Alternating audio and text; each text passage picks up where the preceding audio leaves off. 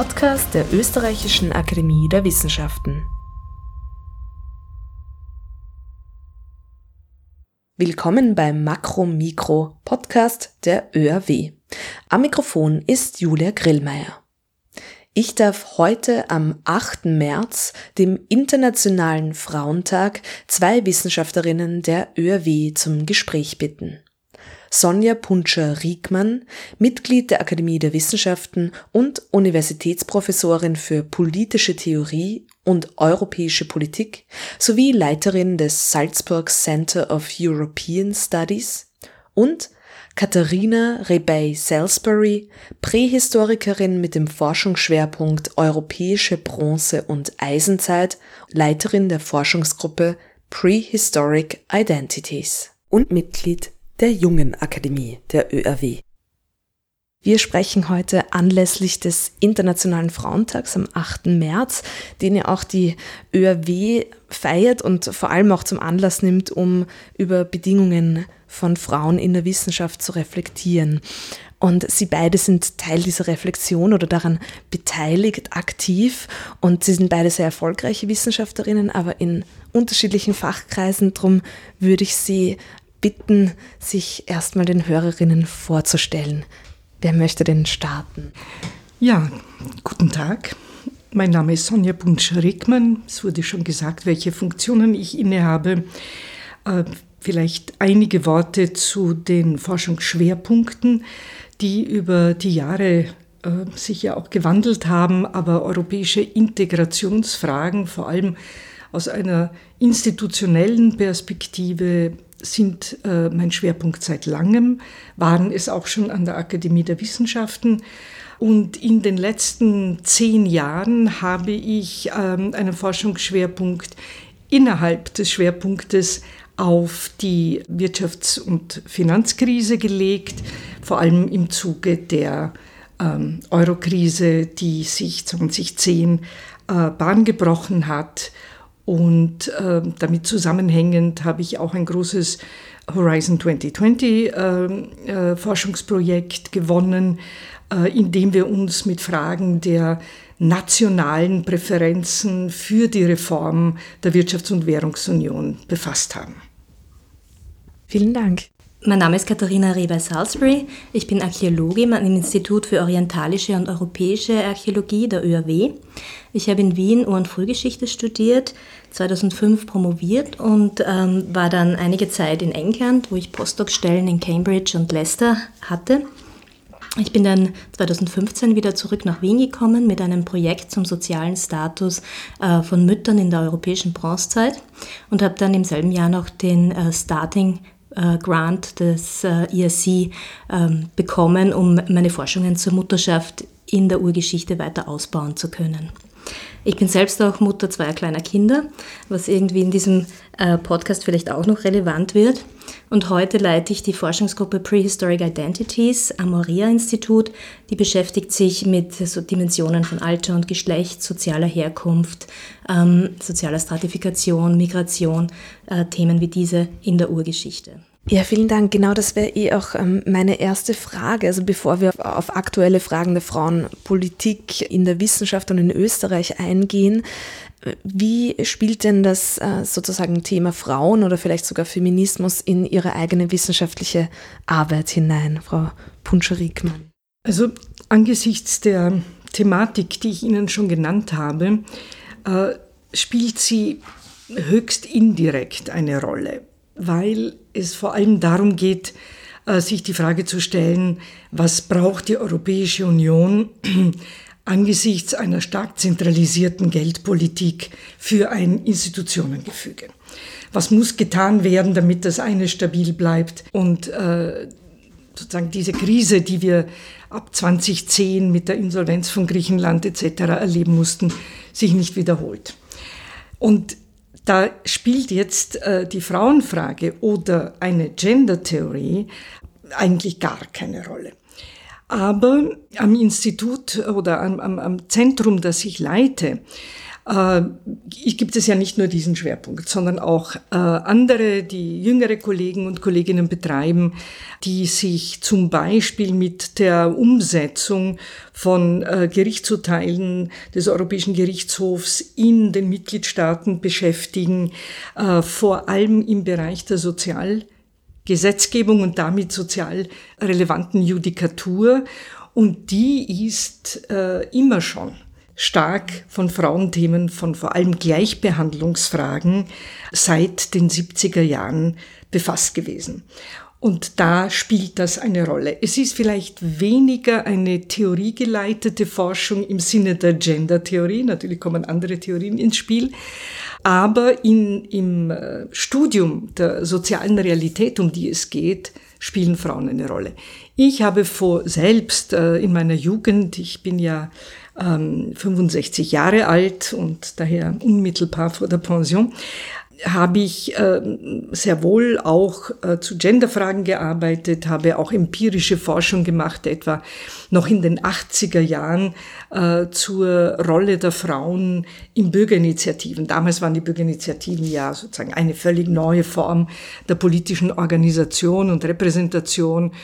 Und äh, da interessierte mich damals sehr stark äh, auch die Frage, was, äh, nachdem es so eine, einen Überhang von Frauen in diesen Bürgerinitiativen gab, was dann am Ende tatsächlich ihr Einfluss und ihre Macht ist. Und ein äh, mich frappierendes Ergebnis war, dass die Frauen höchst engagiert sind, aber in den Entscheidungspositionen wir Männer wiederfinden. Das war auch äh, eine sehr ernüchternde, ein sehr ernüchterndes Ergebnis. Ich habe in der Vergangenheit mit äh, Kollegen äh, und Kolleginnen Projekte über die Rolle des äh, Staates auch als Arbeitgeber gearbeitet. Und da spielte naturgemäß die Frage nach der Geschlechterverteilung auch in, in der Hierarchie staatlicher Strukturen eine Rolle. In der jüngeren Zeit, äh, ja, ich halte Vorlesungen zur politischen Theorie und darin gibt es natürlich auch das Kapitel Gender-Theorien. Aber ich würde jetzt lügen, wenn ich sagte, es ist im Zentrum meiner Forschung.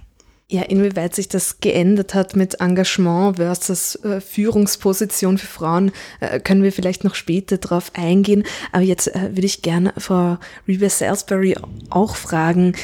Bei Ihnen spielt ja in der Forschung auch das Thema Gender beziehungsweise auch das Thema Mutterschaft eine spezifische Rolle, wie Sie schon, wie Sie schon angesprochen haben. Können Sie da ein bisschen drauf näher eingehen? Ja, also ich beschäftige mich wirklich schon sehr lange mit Geschlechterverhältnissen in der europäischen Urgeschichte. Es war auch ein Thema, das irgendwie, wie ich angefangen habe zu studieren, in den Mitte der 90er Jahren gerade sehr modern war und äh, auch sehr gefördert wurde. Und für mich war eben mein eigener Übergang zur Mutterschaft etwas, was meine eigenen Forschungen sehr inspiriert hat. Ich muss vielleicht dazu sagen, dass ich meinen ersten Sohn in England auf die Welt gebracht habe und ich, ich war doch sehr erstaunt, wie viele kulturelle Unterschiede es da gab, sogar innerhalb von Europa, wie man einfach ähm, damit umgeht. Ja. Das fängt von Schwangerschaftsvorsorge an und geht über Karenzbestimmungen und wann erwartet wird, dass Frauen sich dann wieder im Job engagieren. Und ähm, aufgrund von diesem Kontrast habe ich mir dann gedacht, naja, das wäre vielleicht auch spannend, das Ganze in der Urgeschichte zu untersuchen. Weil in der Literatur liest man einfach immer sehr häufig, dass der Wert der Frauen in der Vergangenheit sich aus, der, aus ihrer Rolle ähm, als Mutter erklärt. Und oft wird eben so ein direkter Zusammenhang zwischen Kinderzahl und sozialem Status angenommen. Und das, diese These wollte ich einfach mal überprüfen. Dazu muss man natürlich erstmal feststellen, haben Frauen Kinder gehabt, ja oder nein? Und das ist natürlich nicht ganz so einfach. Also wir arbeiten da sehr viel mit ähm, osteologischen äh, Beobachtungen an den Skeletten. Das heißt, wir schauen, ob es Belastungszeichen im weiblichen Becken gibt, die auf Schwangerschaften und Geburten hindeuten. Aber jetzt auch zunehmend mit Hilfe von genetischen Analysen, wo wir eben direkte Verwandtschaftsbeziehungen feststellen können. Ja, und was halt mich auch interessiert hat, ist zum Beispiel, wann war das Alter der ersten Mutterschaft? Wie viele Kinder haben Frauen überhaupt gehabt? Ja? Wie schaut's aus mit äh, Gewalt, ja? Gewalt an Frauen, Gewalt an Kindern? Ähm, können wir zum Beispiel über die Altersunterschiede zwischen Männern und Frauen, die zusammen bestattet sind, auf Machtverhältnisse auch schließen? Also meine Forschungen zur Mutterschaft gehen dann weiter mit, äh, dass wir uns anschauen, wie lange wurden Kinder gestillt. Ja? Gibt es kinderspezifische materielle Kultur? Ja, sehr spannend. Und gibt, gibt's, also ist das ein ongoing project, nehme ja. ich an, oder, oder gibt es da auch schon was, was Sie teilen möchten, auch zum Beispiel im Bezug zu sozialen Status und, und Mutterschaft? Also wir, wir haben eben versucht, eine Methodik zu entwickeln, wo wir ähm, sozusagen dem sozialen Status einer Bestattung einem numerischen Wert zuordnen und das dann vergleichen mit einem äh, mit einer Bewertung der Beckenmerkmale. Wir haben das jetzt mal für ein paar bronzezeitliche Gräberfelder durchgespielt und da hat sich kein unmittelbarer Zusammenhang ergeben. Was wir aber festgestellt haben, ist, dass wir einige Frauen haben, die schon sehr jung äh, Mütter geworden äh, sind. Wir haben auch einige Paare, wo ganz klar, also sehr junge Frau, älterer Mann ist oder auch älterer Mann mit mehreren Frauen, ähm, was halt doch auf eine sehr ähm, patriarchalisch organisierte Gesellschaft schließen lässt. Was auch dazu kommt, ist, dass wir jetzt äh, mehr und mehr Hinweise haben, dass wir einen höheren Anteil von weiblichen Migrantinnen haben sozusagen als männlichen. Das heißt, die Frauen dürften von außerhalb der männlichen Communities in die Gemeinschaft eingeheiratet haben. Und das hat natürlich auch Implikationen für Mutterschaft. Wenn man die Unterstützung der eigenen Mutter nicht hat, sondern in einer fremden Gesellschaft ist, ja, dann ist auch nachgewiesenerweise die Kindersterblichkeit höher und weil das soziale Netzwerk einfach fehlt. Also es hat ähm, sehr, sehr viele Auswirkungen auf die Frauen an sich. Wir sprechen heute anlässlich des Internationalen Frauentags 2019 und der wird ja sehr breit gefeiert beziehungsweise als Anlass genommen für Diskussion und ähm, an der ÖRW wurde das auch zum Anlass genommen, äh, Zukunftsperspektiven für Frauen in der Wissenschaft äh, so als äh, Reflexion herzunehmen. Das ist natürlich jetzt ein sehr breites Thema oder ein sehr breiter Begriff und der hat ganz viele Aspekte und es ist generell sehr vielschichtig, aber wenn man das jetzt so in dieser Allgemeinheit äh, stellt, diese Frage, was würden Sie denn da als erstes ins, ins Feld führen oder welche Aspekte scheinen Ihnen hier, hier wichtig? Also als äh, jemand, der jetzt nicht mehr ganz jung ist und auf doch eine Vielzahl von Jahren zurückblickt, äh, würde ich zwei Dinge vor allem ins Zentrum rücken. Das eine ist das Gewinnen von jungen Frauen für das Abenteuer Wissenschaft. Das ist, glaube ich, das gilt natürlich für Männer genauso, aber ich glaube, dass, dass, wenn man das nicht hat, wenn man die Leidenschaft für die Wissenschaft nicht hat, dann äh, kann das nicht gelingen. Das Zweite ist allerdings, ähm, was haben wir für Förderungsstrukturen, äh, um diese Leidenschaft dann auch zum Erblühen zu bringen. Denn äh, nicht jede Leidenschaft findet dann äh, ihre Blüte. Und das ist sicherlich äh, ein vielschichtiges Problem.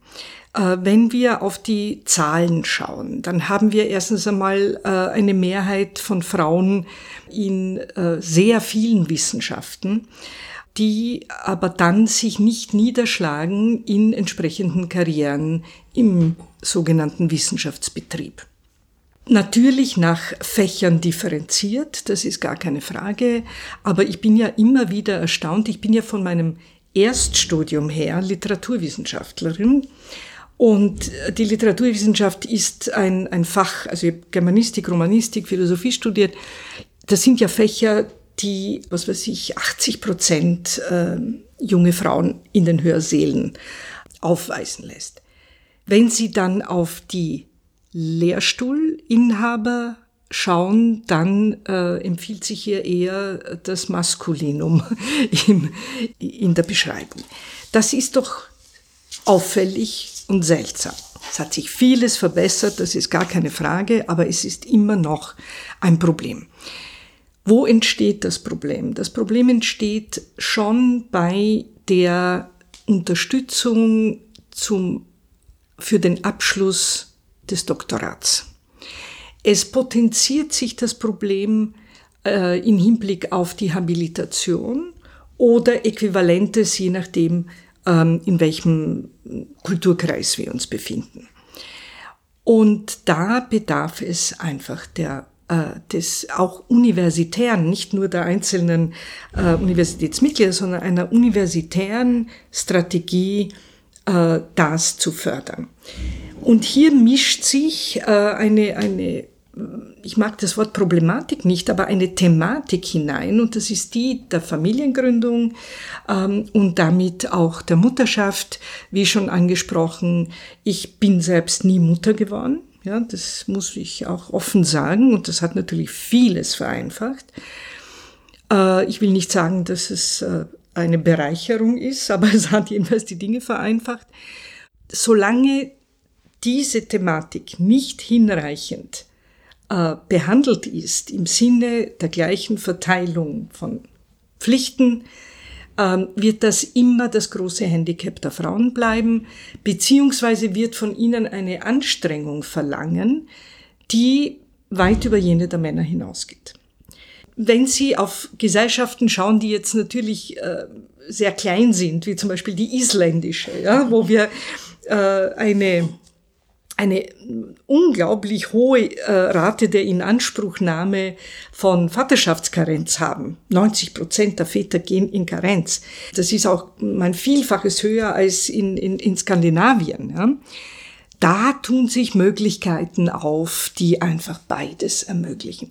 Und ich muss gestehen, ich habe eine gewisse Aversion, die Thematik Familiengründung, Mutterschaft, ausschließlich oder sagen wir mal Kinder kriegen und aufziehen als ausschließlich als Frauenproblematik zu sehen. Ja? Weil das schreibt den Frauen noch einmal die Aufgabe zu. Ja. ja? Und äh, wenn sie zugeschrieben ist, dann erfolgt nur mehr, na, können wir für die Frauen was tun? Was müssen wir für die Frauen tun? Äh, genau. Etc. etc. Wenn man sie aber als eine gesellschaftliche Aufgabe betrachtet und damit auch als eine Aufgabe für Väter, sind wir in einer anderen diskursiven Dimension. Und dort würde ich gerne hinkommen.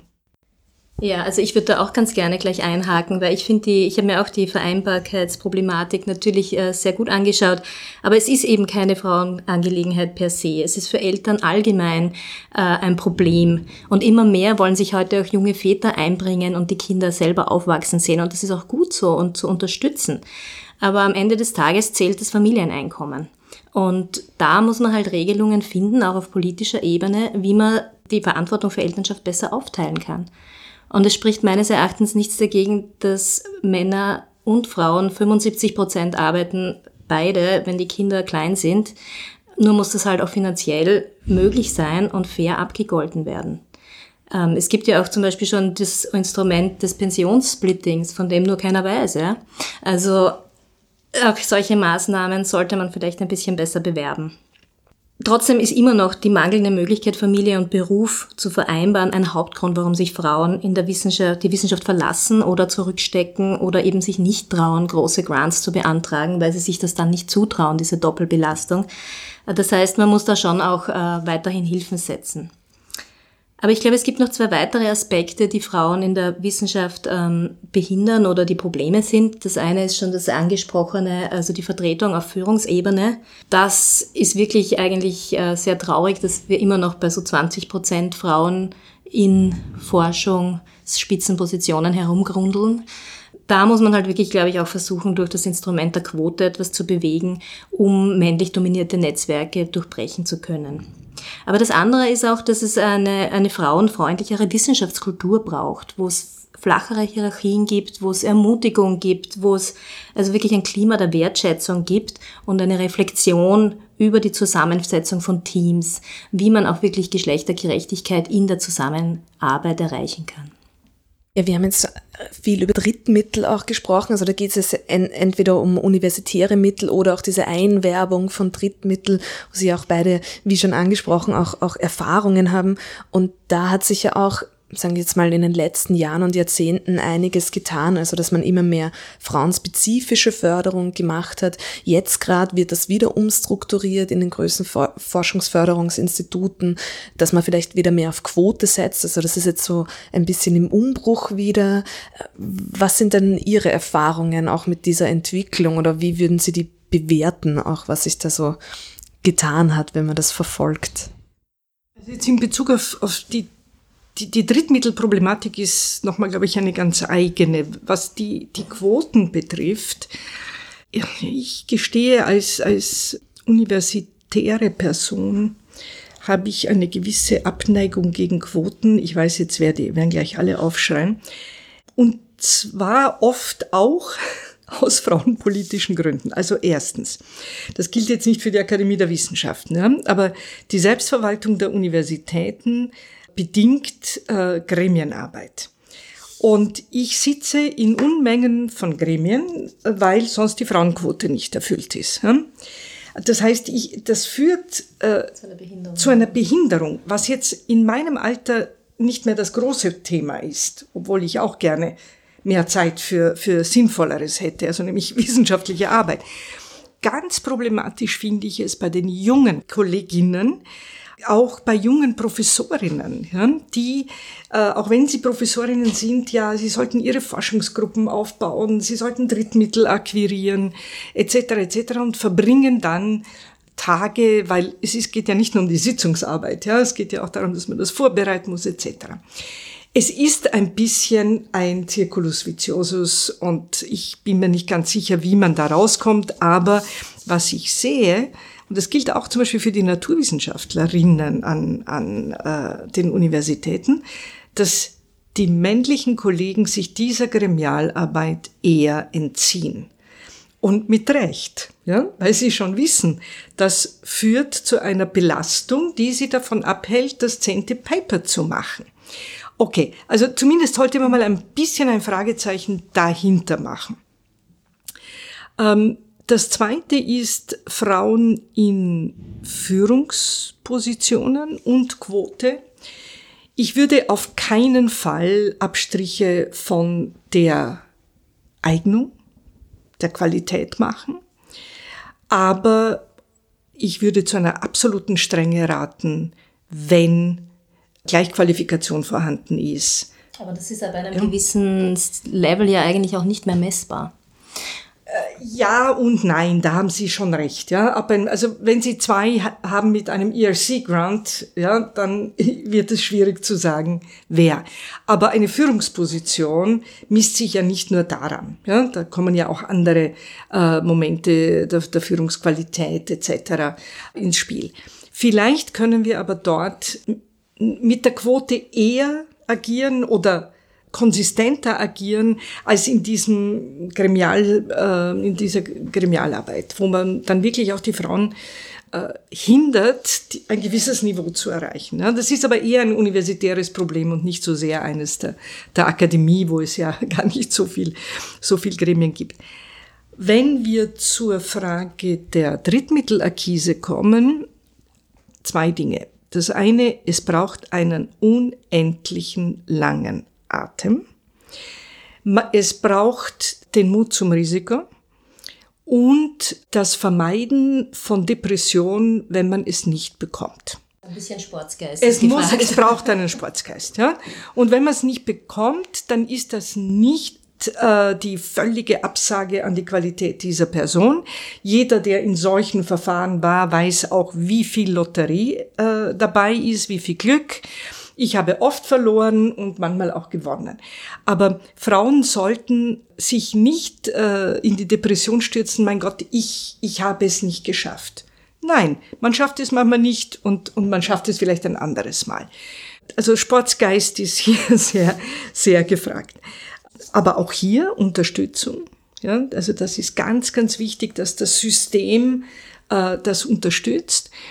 Äh, ich habe äh, viel auf europäischer Ebene im Peer-Review-Verfahren gesessen als Evaluatorin.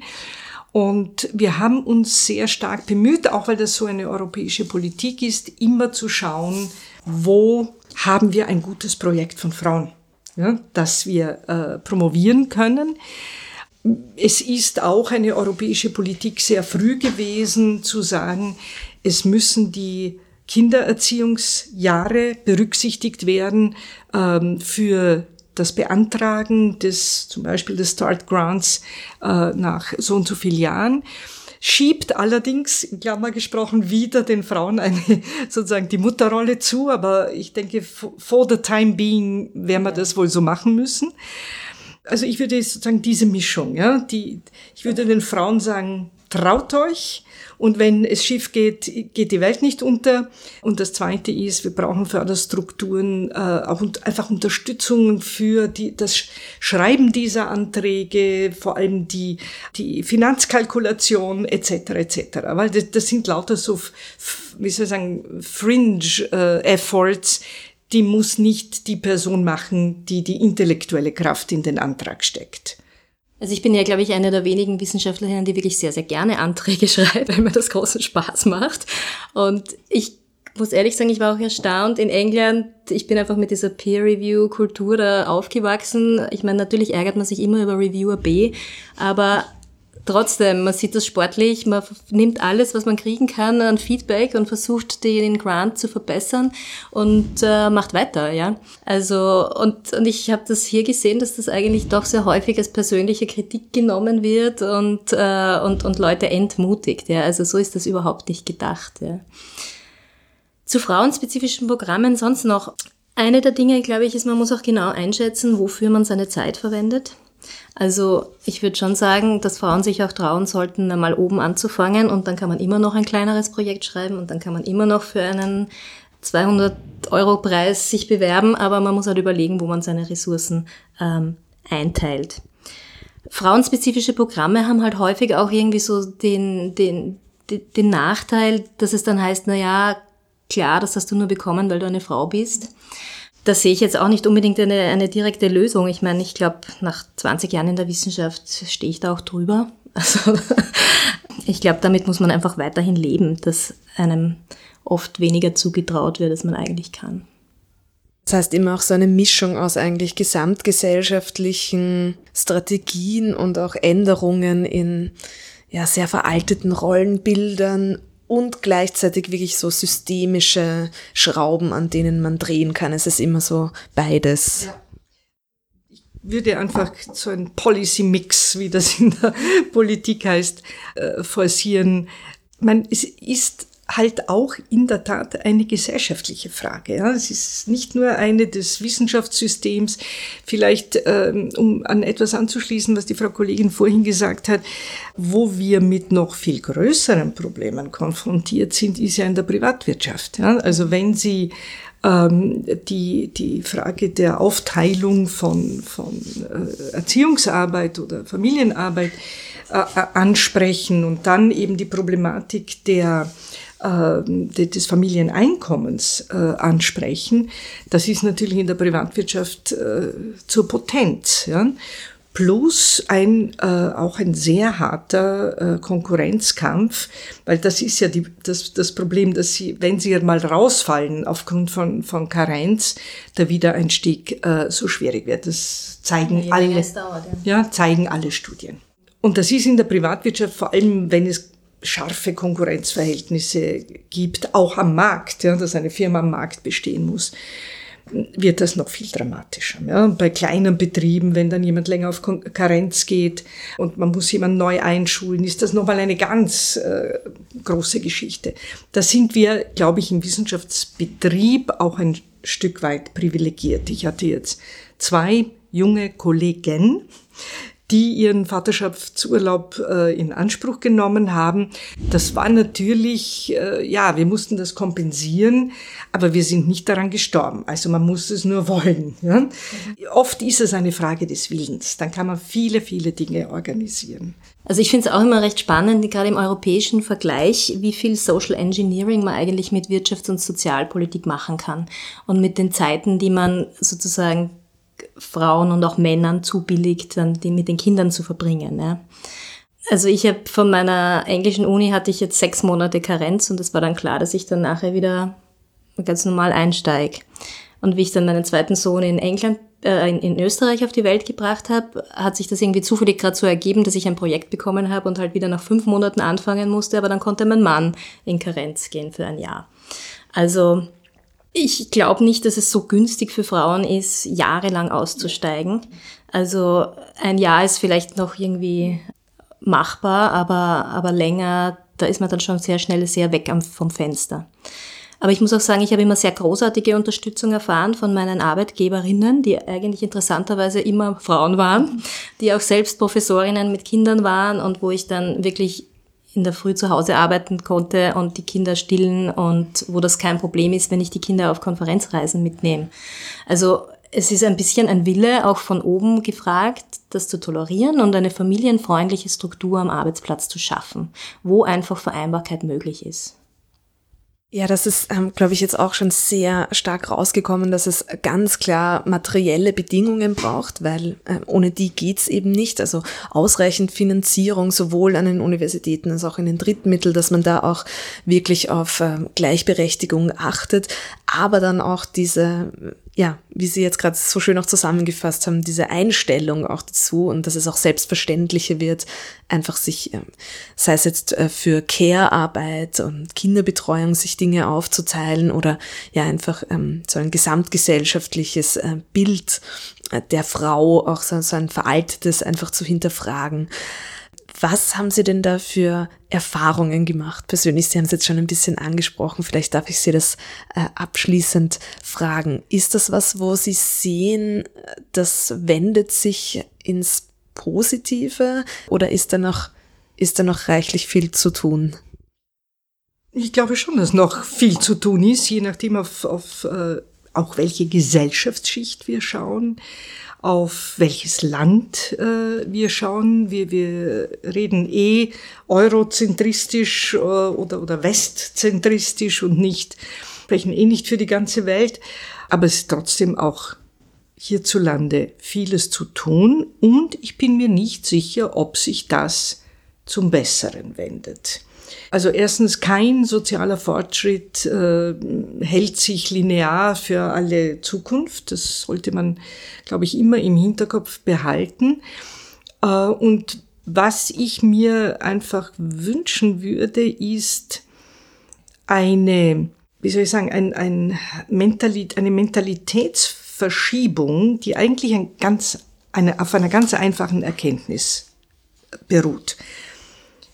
Es ist eine gesellschaftliche Frage und zwar eine gesamtgesellschaftliche Frage. Dass eine Gesellschaft Kinder braucht, das ist, glaube ich, äh, jenseits aller Diskussion. Dass diese Kinder aber nicht vom Himmel fallen und von selbst aufwachsen, wissen wir auch. Also äh, das ist meines Erachtens, deswegen mag ich auch das Wort Problem nicht in diesem Zusammenhang. Das ist ein lösbares Thema. Man muss es nur wollen. Und dass das mit Kosten einhergeht, ja, aber vieles geht mit Kosten einher. Ja, also wir sind ununterbrochen mit Kostenfragen äh, befasst. Das ist eine Sache, die, wenn sie Kosten verursacht, dann eben halt äh, ein, ein, einer Lösung bedarf. Zweite Bemerkung, äh, warum ich tief überzeugt bin, nicht nur aus egoistischen Gründen, weil ich eine Frau bin und Karriere machen will. Ich meine, das ist ja sozusagen äh, auch ein, eine, wäre auch ein nebbiger Vorwurf, äh, den, den man uns Frauen machen würde. Sondern wir begeben uns der Hälfte der Intelligenz, der Leistungsfähigkeit von, also der Hälfte der Menschen in einer Gesellschaft, ähm, die neben diesen sagen wir mal, Reproduktionsarbeiten, wie wir das früher in der Soziologie genannt haben, noch einen ganz anderen Beitrag zu einer Gesellschaft und ihrer Entwicklung leisten können. Und darauf sollte man einfach nicht verzichten, wenn man klug ist. Also ich kann dazu eigentlich nur sagen, wir haben jetzt wirklich, also auf der Doktoratsebene 50 Prozent wunderbar ausgebildete Frauen und das ganze Potenzial, das einem da verloren geht, wenn man die Frauen zurück an Heim und Herd schickt, ist eigentlich ein bisschen schade. Ja, aber ich glaube trotzdem, dass das natürlich auch jetzt nicht für, für alle ein Lebensmodell sein muss, zwangsweise in der Wissenschaft zu bleiben, ja. Also wie auch immer sich Frauen entscheiden, ich glaube, das ist anzuerkennen und zu unterstützen. So viel haben wir gar nicht. genau. Ähm, ich glaube nur schon, also, äh, dass, dass man sich auch jetzt mal gesellschaftspolitisch langsam von den 50er Jahren verabschieden sollte und solche Dinge einfach in Angriff nimmt wie die Angleichung der Dauer der Sommerferien mit dem Urlaubsanspruch der Eltern und äh, also Dinge, die einfach jegliche Familie permanent vor Alltagsprobleme stellt. Ähm, ja, also da sehe ich sehr viel politischen Handlungsbedarf und eigentlich auch nicht wirklich irgendetwas, was momentan weitergeht.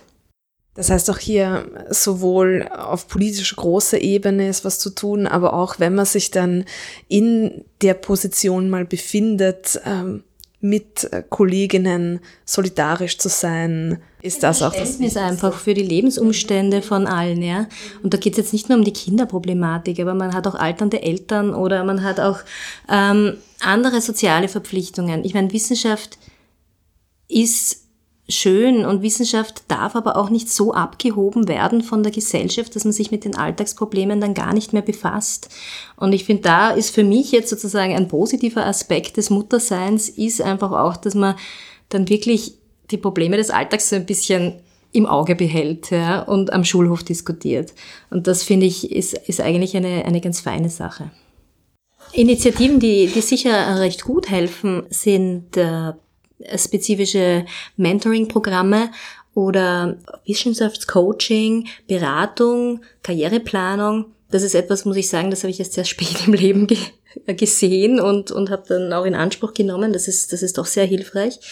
Also ich habe zum Beispiel einen Habilitationsworkshop äh, auf der ÖAW besucht und das Ergebnis war, dass ich mich dann innerhalb eines Jahres habilitiert war. Ich, ich, ich habe ich, ich hab einfach nicht ich war, äh, ja, ich, ich, ich dachte einfach nicht, dass ich so weit sei. Und sie meinte, ja, warum reichen Sie das nicht ein? Und ich, na gut, mache ich halt, ja. Also es braucht doch diese, diese spezifische, so mache ich das und dann funktioniert es auch. Und eben die Vorbilder habe ich eben schon angesprochen. Das finde ich eben auch recht wichtig, dass man wirklich auch Frauen in in Universitätsprofessuren sieht, auch Frauen, die Kinder haben, dass man eben auch wirklich ein Vorbild hat, wo man sagen kann, okay, es funktioniert, ich traue mir das zu, ja. Also das, das denke ich ist noch ein Aspekt. Ich würde gerne einen Satz hinzufügen, vor allem was dieses Mentoring, Coaching auch ein Stück weit äh, pushen, ja, von Frauen, die äh, oft sehr zweifeln an dem, was sie tun, an der Qualität dessen, was sie tun, zweifeln. Ähm, und äh, eine zweite Geschichte, ich habe einiges an, an Mentoring äh, auch gemacht, den Frauen vor allem wenn man in eine gewisse Höhe der Hierarchie gerät, beizubringen oder ihnen zu zeigen, es ist auch ein Kampf. Ja? Also es geht äh, weniges einfach äh, so ohne weiteres und ohne Widerstand. Und äh, da, da kommt man in Konkurrenzverhältnisse, die muss man aushalten. Ja, man muss auch sehen, es ist ein Wettbewerb, in dem äh, manchmal auch nicht mit fairen Mitteln gekämpft wird. Und äh, da muss man wissen, wie gehe ich damit um. Ja? Also auf keinen Fall darf Rückzug das Ergebnis sein, äh, sondern die Offensive. Äh, was wir ja aus, äh, das kennen wir tatsächlich aus der feministischen Forschung, äh, wissen, ist, dass dann Männer wesentlich besser vernetzt sind, dass sie äh, sich gegenseitig stützen.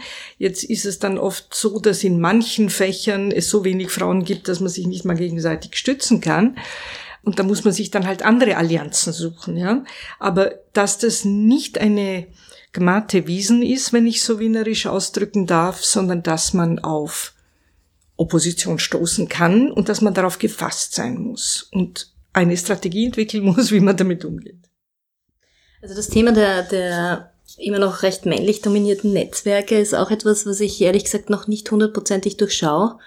Denn es gibt ja erstens keinen Grund, warum Frauen nicht adäquate ähnliche Netzwerke bilden können. Aber auf der anderen Seite bringt es auch nicht, ein kleineres, weniger powervolles Nebennetzwerk zu bringen, zu haben, sondern wichtig wäre, in die Machtstrukturen selber vorzudringen. Aber wieso das eigentlich nicht wirklich gut funktioniert, muss ich sagen, weiß ich jetzt auch nicht. Ja, habe ich keine Antwort.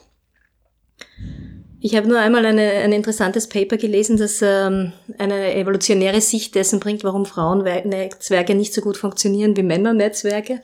Da gibt es eine These, die eben ähm, beinhaltet, dass, dass Frauennetzwerke eigentlich immer familienbasiert waren und man halt Kinder aufzieht mit den Schwestern und Tanten und Omas und äh, aber nicht mit äh, fremden Frauen anderer Gruppen. Während Männer, wenn sie aufwachsen, aus der Gesellschaft häufig ausgeschlossen werden und eigene Banden bilden.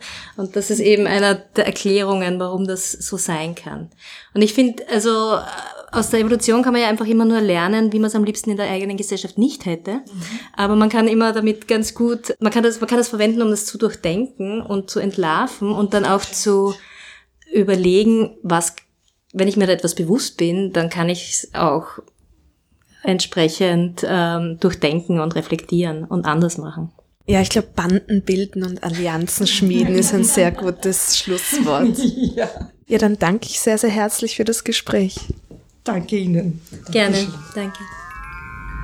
Das war Makro Mikro Podcast der Österreichischen Akademie der Wissenschaften. Heute anlässlich des Weltfrauentags im Gespräch mit Sonja Puntscher-Riekmann, Professorin für politische Theorie, und der Prähistorikerin Katharina Rebey-Salisbury. Alle Ausgaben von Makromikro sind nachzuhören unter oerw.ac.at, wo dieser Podcast auch abonniert werden kann. Julia Grillmeier bedankt sich fürs Zuhören und sagt auf Wiederhören.